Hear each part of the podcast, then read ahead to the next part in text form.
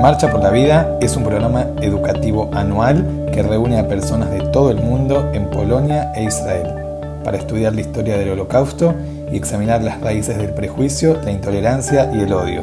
Desde su fundación, en 1988, se persiguen dos objetivos principales. Combatir el antisemitismo y la negación del holocausto y permitir que los sobrevivientes del holocausto cuenten sus historias en los lugares donde ocurrieron.